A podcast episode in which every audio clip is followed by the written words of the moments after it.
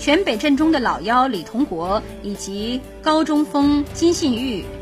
在亚冠赛场给了中超球队太多噩梦式的回忆。小组赛双杀国安，李同国和金信玉就分别打爆御林军防线。不过做客与上港的较量，金信玉几乎被完全限制，但上港未让对手的高空轰炸压垮，却被骑兵文宣民带走了客场进球。本赛季从仁川联队转投全北的文宣民，虽然去年随韩国队出征俄罗斯世界杯，但却未能进入年初亚洲杯的名单。不过转投全北之后，文宣民延续了在仁川联队的发挥，并且与上港一役成为球队带走客场进球的关键人物。将金信玉防到几乎没有作为的情况下，上港却漏掉了文宣民，成为首回合的败笔之一。